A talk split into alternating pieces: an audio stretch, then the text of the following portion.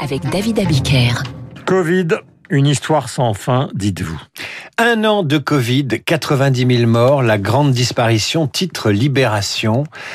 Un an après le confinement a fait ce week-end l'objet d'une édition spéciale du Monde. Pour Paris-Normandie, nous avons vécu une année pas comme les autres. C'est ça l'histoire sans fin. Sud-Ouest revient sur notre année avec le Covid.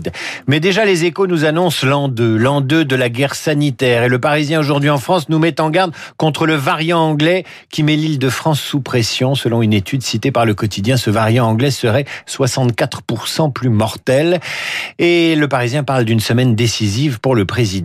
Il y en a eu des semaines décisives depuis 12 mois. Vous allez le dire, oui. 90, bah c'était comme ça dans la presse tous les jours ou quasiment l'année dernière. 90 000 morts, plus exactement 90 315. Et Libération qui pose cette question.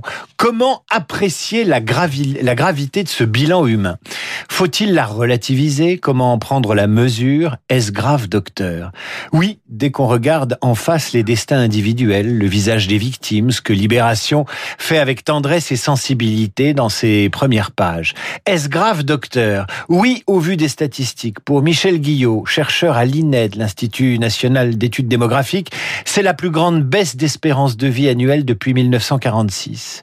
Est-ce grave, docteur? Oui, à considérer les mesures drastiques prises dans le monde entier. Est-ce grave, docteur? Oui, mais oui, mais les 9% de surmortalité de 2020 par rapport à 2019 pourraient être comparés aux 7% de surmortalité de 2015 par rapport à 2014. L'écart n'est pas si élevé.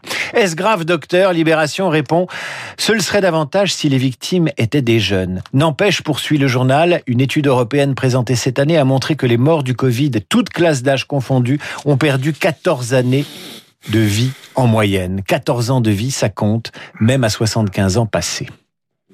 Les faits divers deviennent fiction à la télévision, à la une de la Croix, et il y en a un qui ne passe pas du tout.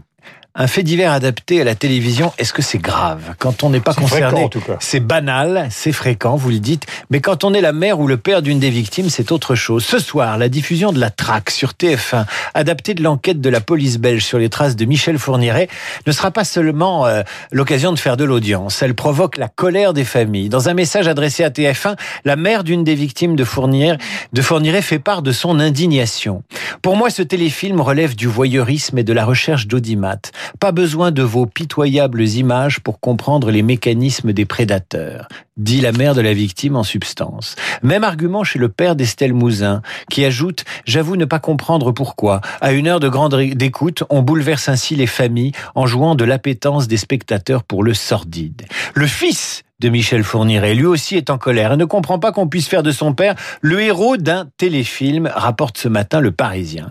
Et la Croix, comme souvent, est dans son rôle en posant la question comment adapter des faits divers dans des fictions? Comment concilier la liberté de création des auteurs avec le respect des victimes et des vrais protagoniste. Doit-on s'écarter de la réalité pour ménager les victimes au risque de contredire la vérité? Difficile dans certaines affaires sensibles de faire œuvre de fiction sans aucun parti pris scénaristique en restant d'une totale neutralité. Et puisqu'on parle de neutralité, venons-en au César.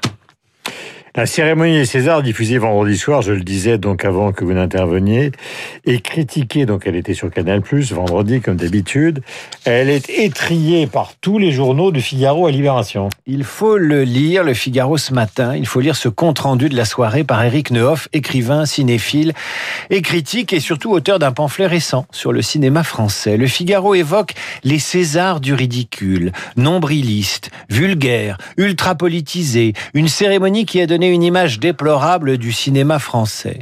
Après la cérémonie lourdingue de l'an dernier, il aurait fallu marcher sur des œufs, écrit Eric Nehoff. À la une du journal, Bertrand de Saint-Vincent n'y va pas de main morte non plus. On se serait cru dans un meeting de bobos gauchistes. Ne manquait plus que les Black Blocs.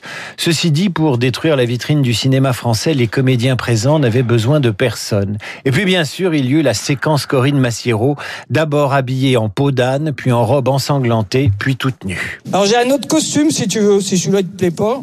C'est Carrie au bal du diable. Ça va? Oui, c'est... trop trash aussi. Bah, j'ai le dernier, après il n'y en a plus. Hein.